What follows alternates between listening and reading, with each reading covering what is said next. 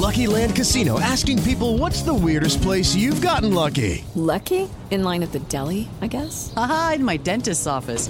More than once, actually. Do I have to say? Yes, you do. In the car before my kids' PTA meeting. Really? Yes. Excuse me, what's the weirdest place you've gotten lucky? I never win and tell. Well, there you have it. You can get lucky anywhere playing at LuckyLandSlots.com. Play for free right now. Are you feeling lucky? No purchase necessary. Void where prohibited by law. 18 plus. Terms and conditions apply. See website for details. Siete en punto, panorama informativo 88.9, información que sirve. Yo soy Alejandro Villalbazo en eh, Twitter y TikTok, arroba Villalbazo13, jueves 27 de abril, Iñaki Manero. Muchas gracias. Vámonos con el panorama. El panorama nacional cuatro días después de que confirmara que se contagió por COVID-19. El presidente de México reapareció públicamente a través de un video donde dio cuenta sobre su condición de salud y admitió que sí tuvo un desmayo transitorio, así dijo, el domingo pasado debido a que presentó presión arterial baja. Por otro lado, en un comunicado, la Consejería Jurídica del Ejecutivo Federal declaró que el ministro Pérez Dayán debió abstenerse de participar en la resolución de recurso de, que cuestionaba su determinación que suspende una norma general, aseguró que el ministro actuó de manera imparcial. En tanto, al menos 13 personas resultaron lesionadas tras la caída de una estructura durante la Feria Aeroespacial 2023 que se lleva a cabo en la terminal aérea de Santa Lucía. De acuerdo con la Secretaría de la Defensa Nacional, el desplome se registró cerca de las 4 de la tarde debido a los fuertes vientos. Y ayer en Chilpancingo Guerrero fue asesinado a tiros, fue asesinada una maestra de preescolar cuando llegaba a su centro de trabajo. La víctima identificada como Marlene N era esposa del dueño del colegio Simón Bolívar de Chilpancingo, Juan Enrique Cadena Espinosa, quien también es funcionario del gobierno del estado llaman a presentar la declaración patrimonial de servidores públicos. Armando Arteaga.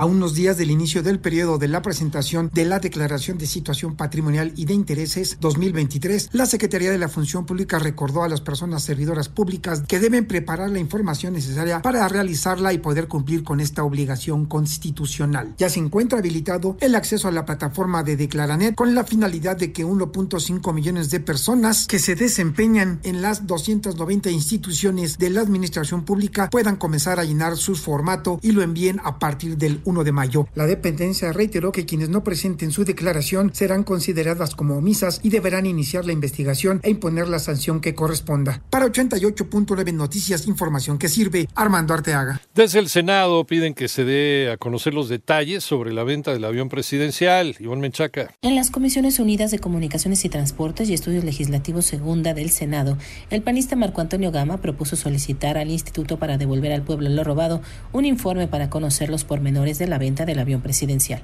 Conozcamos el origen y el destino de los recursos y pidamos desde esta comisión al INDEP, al Instituto para devolver al pueblo lo robado, la situación que actualmente guarda precisamente este pues supuesto negocio que se hizo con la venta del avión presidencial, que para mí no lo es, puesto que más bien se ofertó 889 Noticias, Ivonne Menchaca Sarmiento. Vamos al panorama internacional en una conferencia de prensa conjunta con su homólogo de Corea del Sur, eh, Jun Suk Yeol en eh, la Casa Blanca. El presidente de los Estados Unidos, Joe Biden, advirtió que un ataque nuclear de Corea del Norte provocaría el fin del régimen. Y por otro lado, Ecuador reportó al menos 49 personas fallecidas al cumplirse un mes del gigantesco deslave que sepultó a decenas de viviendas en la andina localidad de Alausí, donde rescatistas siguen buscando cadáveres.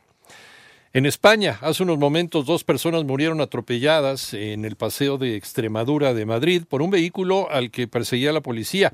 Hay también varios peatones heridos, según confirmó Emergencias de Madrid. Las primeras versiones apuntan a que los responsables son un grupo de personas que se dedican a robar catalizadores.